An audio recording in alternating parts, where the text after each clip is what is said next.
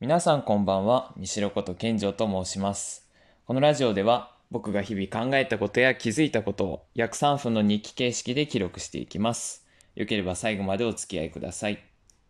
え今日は朝たまたま見たウェブの記事から考えたことが僕が常々考えていた遊びへの一つのアンサーにつながっていたので、それについて話したいと思います。その記事では、錦織圭選手やマリア・シャラポワ選手といった世界的な名選手を輩出してき輩出してきたアメリカのスポーツアカデミー、IMG アカデミーに勤めるフィジカルトレーナー、中村豊さんがスポーツとメンタルについてお話しされています。え記事自体もすごく面白いので、ぜひ読んでいただきたいんですけど、僕が注目したのが遊びって書いてあるとこの部分だったんですよね。で少し抜粋させてもらいます。日本人のメンタリティは確実性を求めて社会が動いている。ミスはしたくないから自分の武器を1、2、3と繰り返している。でもアメリカはダイナミックな国なので常に進化を求めている。自分の武器がありながら常に遊び感覚で違う勝ち方とか違う戦い方もテストしていく習慣がある。自分の基盤確実性と同時に不確実性と多様性も用いる。このバランスがあることで、どんどん社会も会社も、そしてアスリートも進化していくわけです。ルーティンを形成しつつも、それを破り、進化していく姿勢を忘れない大切さを説いていました。え皆さんは最後に真剣勝負の遊びっていうのをしたのはいつですか？え僕は小学校ぐらいまでちょっと遡らないといけないかもしれないですね。やっぱり僕含め日本人は遊びっていうのをなんかこうエンターテインメントだけのものって捉えて真剣勝負とはやっぱり別物って捉えがちなのかもしれません。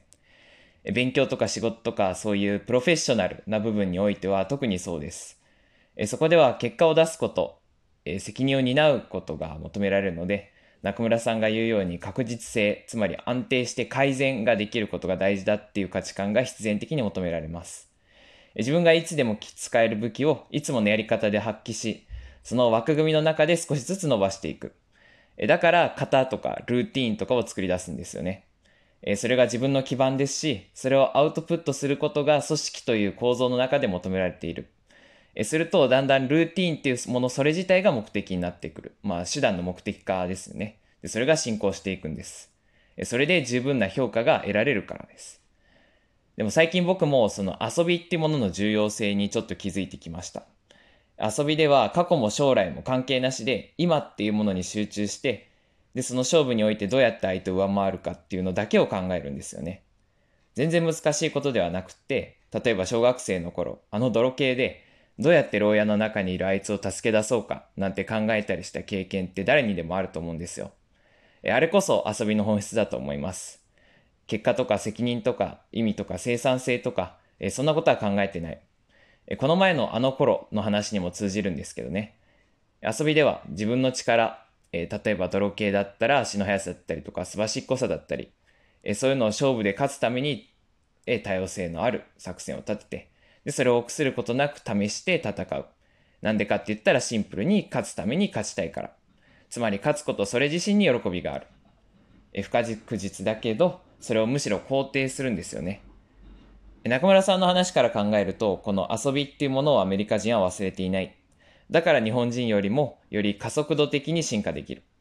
それが必ずしも良いか、またこの対比が常に正しいか否かは別としても、この遊びから進化するプロセスっていうのは心から素晴らしいと思いました。僕が今どっかに置いてきてしまった遊びの感覚、まだまだ深掘れそうなんですけど、今日はえーここら辺にしておきたいと思います。えー今日はうまく待ってましたかね、えー少しでも皆さんが何かを考えるきっかけになっていれば幸いです。それでは皆さん、良い一日をお過ごしください。ではまた明日。